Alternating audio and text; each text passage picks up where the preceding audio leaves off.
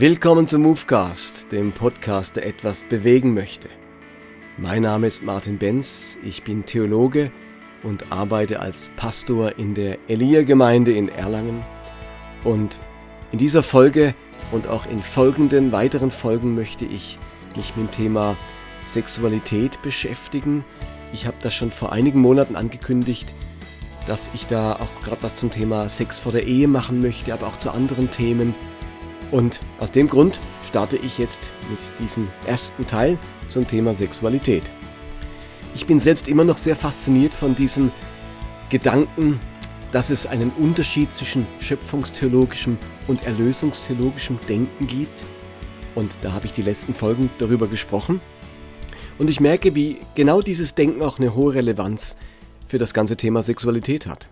Und um es nochmal deutlich zu machen, schöpfungstheologisches Denken speist sich von der Schöpfungserzählung aus Genesis 1 und 2 und dem dort geschilderten Gottesbild, Menschenbild und Weltverständnis. Und es geht dort eher vom Potenzial, von den Möglichkeiten des Menschen aus. Erlösungstheologisches Denken speist sich ganz stark von Genesis 3, der sogenannten Sündenfallerzählung, und ist vielmehr defizitorientiert, weiß um die Gebrochenheit und auch um die Schuldhaftigkeit des Menschen und der ganzen Schöpfung. Und darum ist hier die Erlösungsbedürftigkeit vielmehr im Vordergrund.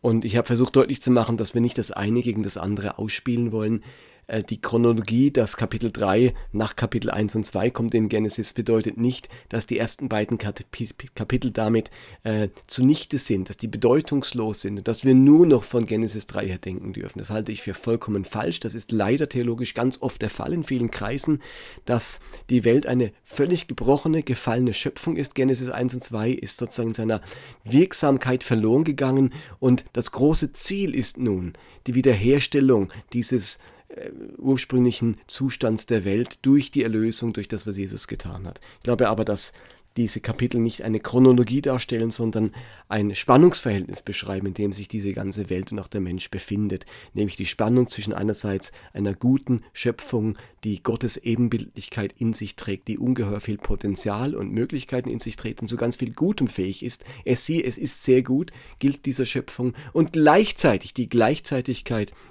von Genesis 3, dass die Welt auch gefallen ist, gebrochen ist und eben in ganz vielen Dingen auch problematisiert ist. Und das würde ich gerne auch übersetzen aufs Thema Sexualität. Bevor ich nun aber so erste Gedanken zum Thema Sexualität schildere, möchte ich mal ganz grundsätzlich sagen, dass die Entwicklungen in der, gerade in der katholischen Kirche mich zu einem ganz wichtigen Statement äh, anspornen. Seit Jahren ist nun offensichtlich, dass in der Kirche etwas granatenmäßig schief läuft in in Bezug auf Sexualität.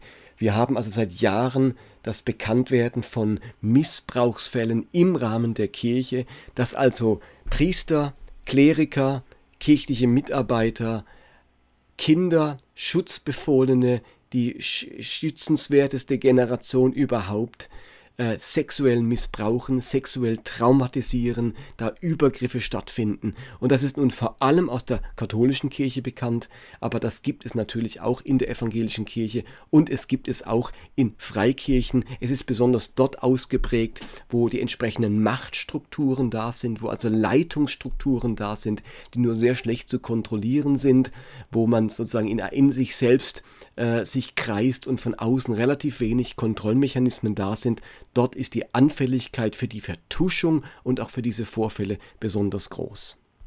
Ich glaube auch, dass die Bevölkerung nur schlecht unterscheiden kann, in welcher Kirche jetzt diese Missbrauchsfälle stattfinden. Da ist die Entkirchlichung, Entkirchlichung viel zu weit fortgeschritten. Es bleibt einfach dieses ganz ungute, dumpfe, ja auch ganz schlimme Gefühl in der Bevölkerung, in der Kirche läuft etwas schief und da wird nicht unterschieden, ist das jetzt in der katholischen Kirche oder in der evangelischen oder in der Freikirche oder sonst irgendwo.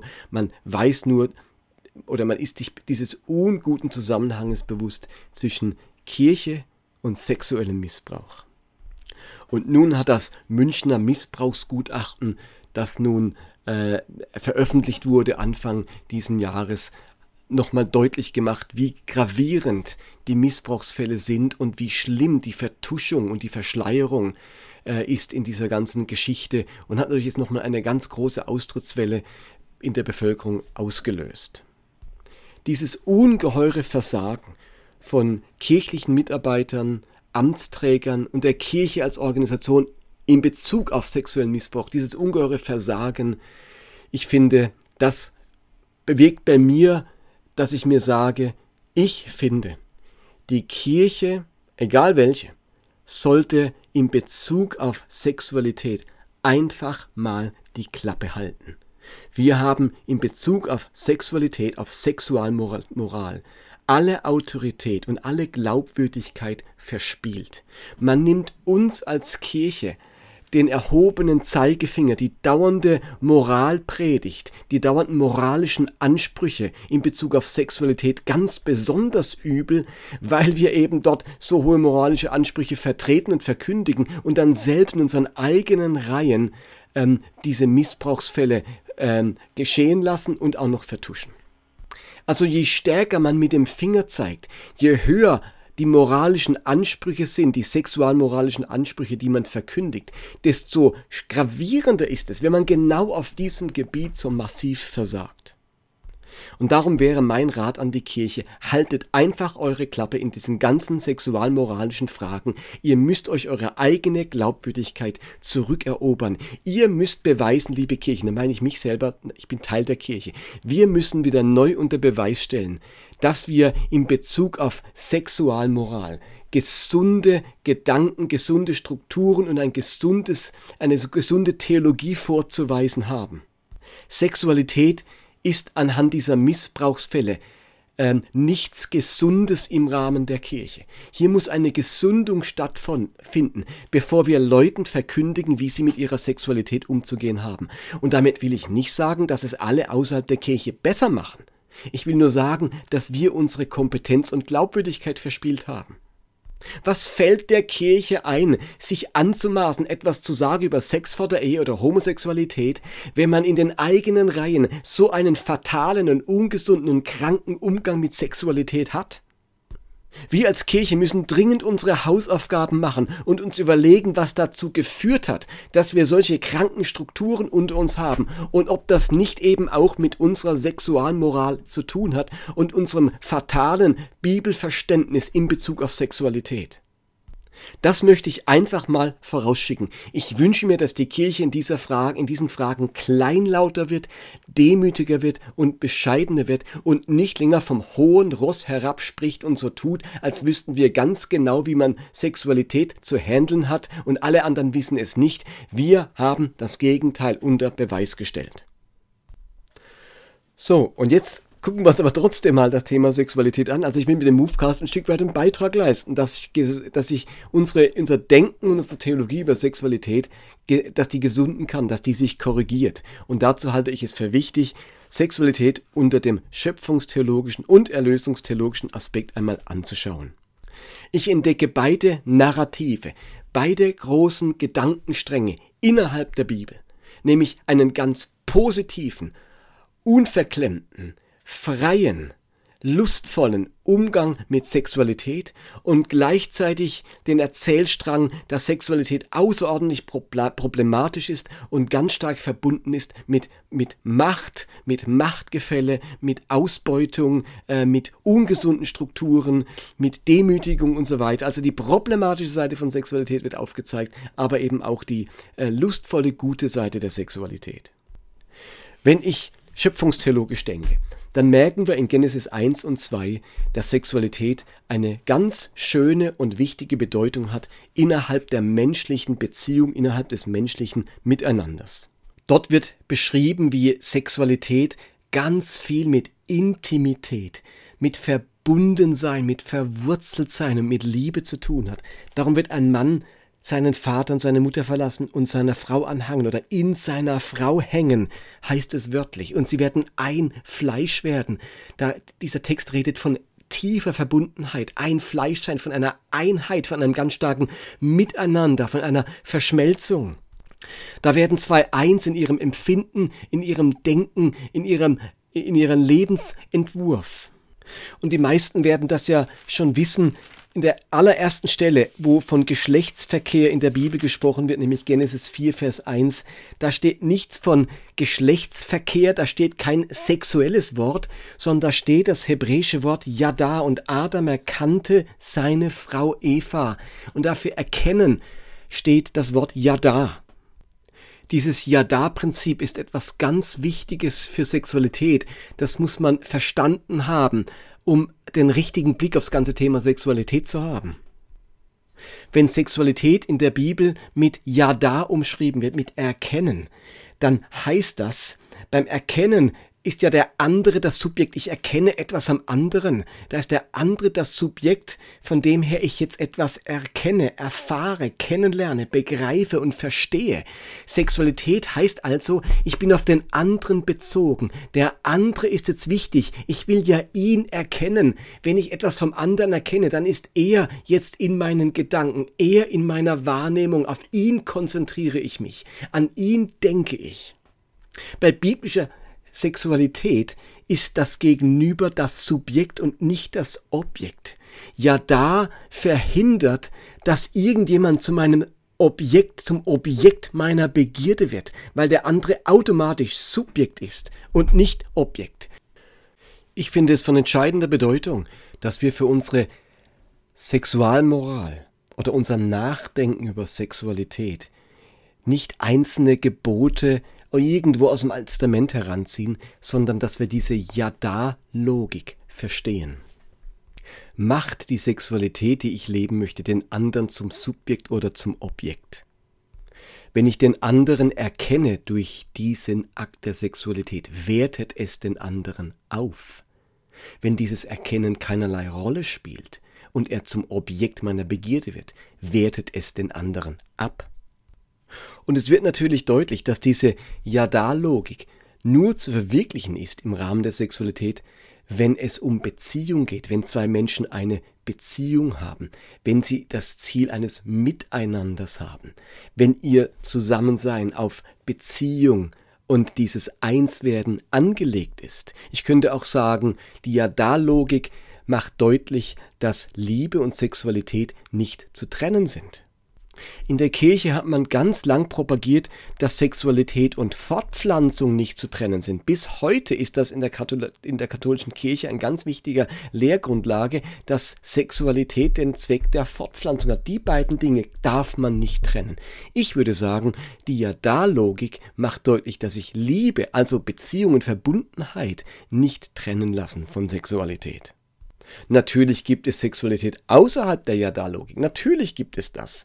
Aber wenn wir über Sexualmoral nachdenken, dann ist diese Yada-Logik von ungeheurer Bedeutung.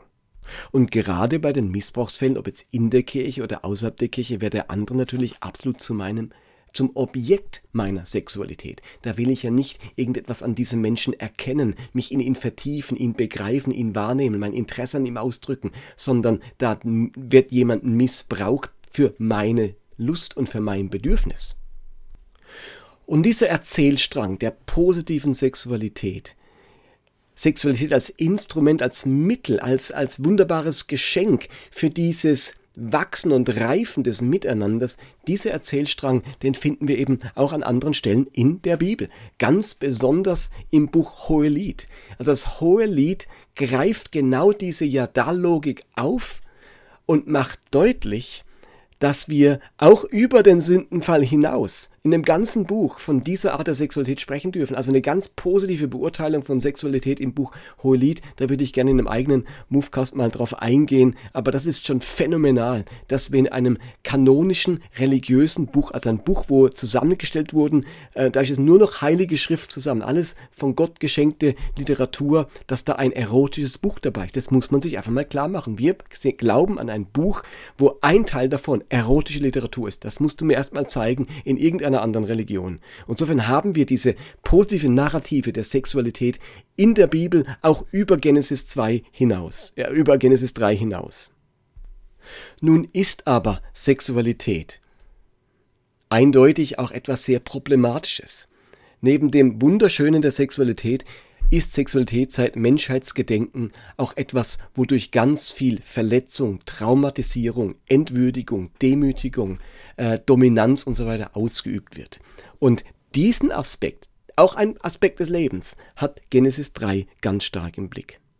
Ich glaube tatsächlich nicht an einen historischen Sündenfall, dass da zwei Menschen wirklich gesündigt haben, von einem verbotenen Apfel gegessen haben und seither ist die gesamte Menschheit an die Sünde ausgeliefert. Das halte ich für eine, äh, für eine naive äh, Auslegung dieser ganzen Geschichte. Ich glaube vielmehr, dass die biblischen Autoren von Gott her ähm, inspiriert wurden, wahrzunehmen, wo die ganz großen Problemfelder der Menschheit liegen. Und diese Problemfelder haben sie nun im, im, im Stil einer Geschichte, einer antiken Geschichte, einer erfundenen Geschichte tief theologisch zum Ausdruck gebracht. Also dieser Text in Genesis 3, Sündenfall, finde ich großartig. Der ist von Gott inspiriert, ist einer der wichtigsten und besten Texte in der Bibel.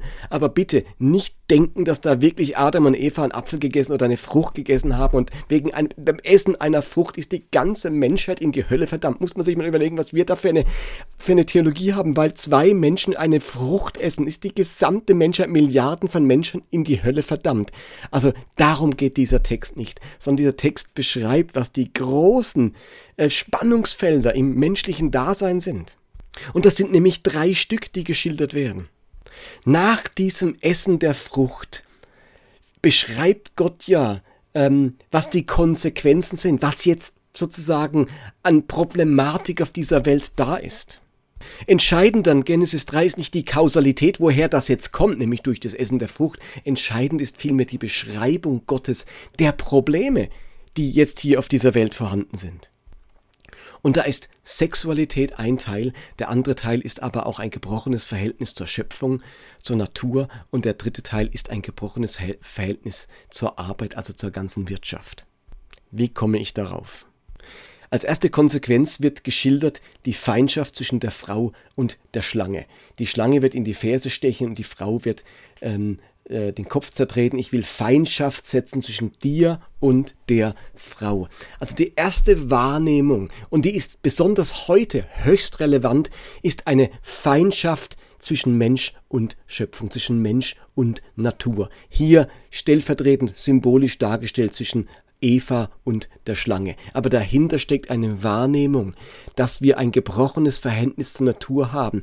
Die Menschen haben relativ schnell wahrgenommen, dass die Natur nicht nur freundschaftlich ist, Genesis 1 ist immer noch da, die Natur ist immer noch unser Freund, wir lieben den Sonnenschein und äh, der, den Regen, der die Felder benetzt und die Wärme, die Natur ist wunderschön, inspirierend, aber wir merken eben auch, dass die Natur etwas Bedrohliches hat, dass sie in Feindschaft zu uns steht. Jede Überschwemmung, jedes Erdbeben, jeder Vulkanausbruch, jede ähm, Eiseskälte, jedes Ausbleiben von Regen macht deutlich, da ist auch etwas gebrochen. Die Natur ist nicht nur unser Freund, unser Helfer, sondern die Naturereignisse sorgen für Tod und Verderben von äh, einer, einer Stadt, die im, im Erdbeben des, dem Boden gleich, gleich gemacht wird oder äh, einem Dorf, das bei, nach einem Vulkanausbruch nicht mehr da ist oder einem, einem Stamm, der verhungert, weil der Regen ausbleibt. Wir merken, da ist auch eine Feindschaft von der Natur uns gegenüber, aber auch durch auch andererseits von uns der Natur gegenüber. Und das merken wir heute umso stärker.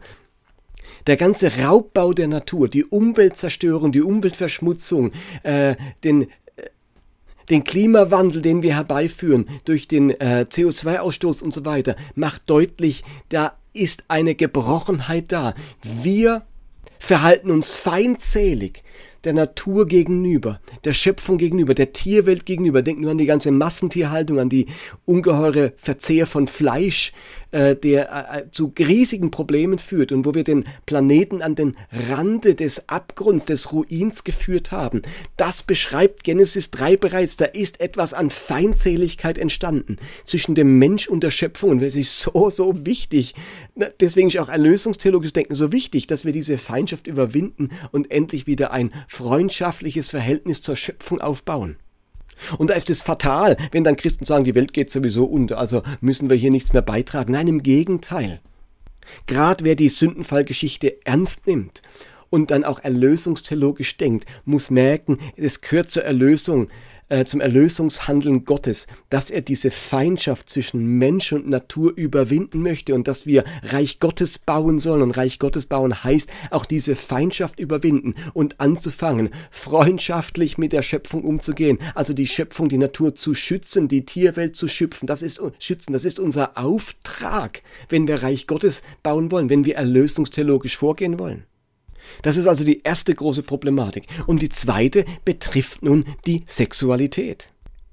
Also das sind diese sexuellen Elemente aufgezählt, mit Mühsal schwanger werden, mit Mühen Kinder gebären. Deine Lust, dein Verlangen, dein sexuelles Verlangen soll nach deinem Manne sein, er soll über dich herrschen oder dein Herr sein. Wir haben hier also eine Be Beschreibung, dass sich Sexualität, alles was mit Sexualität zu tun hat, problematisiert hat.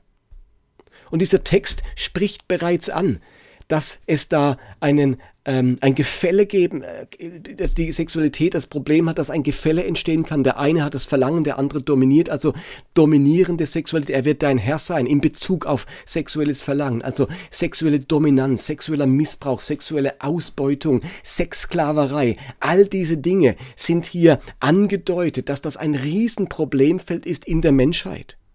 Und wenn man davon ausgeht, statistisch, dass jede vierte Frau sexuell missbraucht wird von irgendeinem Mann, oder wenn wir an die Pornoindustrie denken, die eine, ein Multimilliarden äh, Unternehmen ist weltweit, oder wenn wir an die ganze Prostitution oder Sexsklaverei denken, dann merken wir, das ist nicht ein Nebenschauplatz, das ist ein riesiger Kriegsschauplatz auf unserer Erde, der Kriegsschauplatz Sexualität, wo etwas zerbrochen ist und nun Dominanz und Unterdrückung äh, plötzlich eine Rolle spielen in dieser schönen ursprünglichen Yada-Logik Sexualität. Und wo immer Menschen dagegen angehen und etwas tun gegen diese aus sexuelle Ausbeutung, gegen diese sexuelle Dominanz und es zurückholen in die Yada-Logik, da bauen wir Reich Gottes und handeln erlösungstheologisch. Und der dritte große Problembereich betrifft nun die Arbeitswelt. Verflucht sei der Acker um deinetwillen. Mit Mühsal wirst du dich von ihm nähren. Donnern und Disteln sollen ertragen. Im Schweiße deines Angesichts sollst du dein Brot essen und so weiter. Also auch hier merken wir, dass der, der ganze Bereich der Arbeitswelt, wir würden heute von der Wirtschaft, vom Wirtschaftssystem sprechen. Natürlich hat die Bibel nicht solche Begriffe Wirtschaft und Wirtschaftssystem. Sie redet von der Arbeit und vom Acker. Was damit gemeint ist, ist die Produktivität des Menschen, sein Arbeiten, sein Erarbeiten. Eben zusammengefasst in der ganzen Wirtschaftsleistung, in dem ganzen Wirtschaftssystem der Welt. Da ist jetzt der Wurm drin. Da ist etwas Unverhältnismäßiges geschehen. Hier ist für mich bereits angedeutet, dass das Wirtschaftssystem etwas Ungerechtes an sich hat, dass Menschen zu kurz kommen in diesem System, dass sie im Schweiße eines Angesichts alles leisten und doch nicht zugute, dass es äh, doch nicht genug haben und andere häufen immer mehr Geld und Reichtümer an. Da ist bereits der Kapitalismus vorweggenommen, die Ungerechtigkeit in der Arbeitswelt, im, Wirtschafts-, im Wirtschaftssystem, der Materialismus. Und wir haben hier ganz genauso wie bei der Sexualität das genau gleiche nämlich Arbeit, die jetzt missbraucht wird, der Missbrauch von Arbeit, die Unterdrückung, die Ausbeutung, die Sklaverei, die Schuldsklaverei. Denkt nur dran, wie viele Menschen auf dieser Welt, Millionen Menschen für einen Hungerlohn schuften und andere sozusagen all das genießen und ausnutzen und ausbeuten. Das ist ein Riesenthemengebiet. Die Wirtschaftsordnung, die Ungerechtigkeit, dass Arbeit plötzlich nicht mehr etwas nur noch Schönes ist, wie, wie schöpfungstheologisch, wo Arbeit und, und äh, Ertrag in einem gesunden Verhältnis stehen, sondern jetzt hat auch Arbeit das Potenzial für Unterdrückung, für Dominanz, für Ausbeutung und so weiter. Auch das ist das dritte große Themengebiet, auf das uns die Schöpfungserzählung hinweist. Äh, nicht die Schöpfungserzählung, die, die, die Sündenfallerzählung hinweist. Und wer sich heute die Welt anschaut, der merkt, dass das die, ganz, die, die drei ganz großen Themen sind. Äh, unser Umgang mit der Natur und die Feindschaft, die dort entstanden ist, das, der feindselige Umgang mit der Natur, dann die, der problematische Umgang mit der Sexualität und die große Traumatisierung, die auf diesem Gebiet, statt, Gebiet stattfindet, von Kindern bis zu Erwachsenen und die große Problematik im Bereich Arbeit und Wirtschaft, wo wir ein System auf dieser Welt haben, wo etwas aus den Fugen geraten ist zwischen arm und reich, zwischen Arbeit und Ertrag. Und diese, äh, gerade das Wirtschaftssystem, diese Ungerechtigkeit ist natürlich immer wieder auch der Kriegstreiber auf unserer Welt. Also, schöpfungstheologisch gedacht, ist Sexualität etwas total Positives. Die Ja-Da-Logik macht deutlich, bei Sexualität geht es immer um das Subjekt, der andere ist das Subjekt und nicht das Objekt. Und ähm, ein großes Ja, eine große Geschichte von Gottes Ja zur Sexualität, sogar der Auftrag zur Sexualität. Und gleichzeitig haben wir in Genesis 3 äh, erlösungstheologisch gedacht, die große Problematik von Sexualität, die aber eingebettet ist, nicht allein Sexualität ist, ist problematisch, sondern eben auch Arbeit, Wirtschaft und Schöpfung, Natur. Und in den kommenden Folgen möchte ich das noch ein wenig weiter erläutern und vor allem diese Ja-Da-Logik weiterentwickeln und schauen, was heißt das jetzt für ganz praktische Fragen wie Sex vor der Ehe und so weiter. Wie kann uns das helfen in solchen moral, äh, sexualmoralischen Fragen?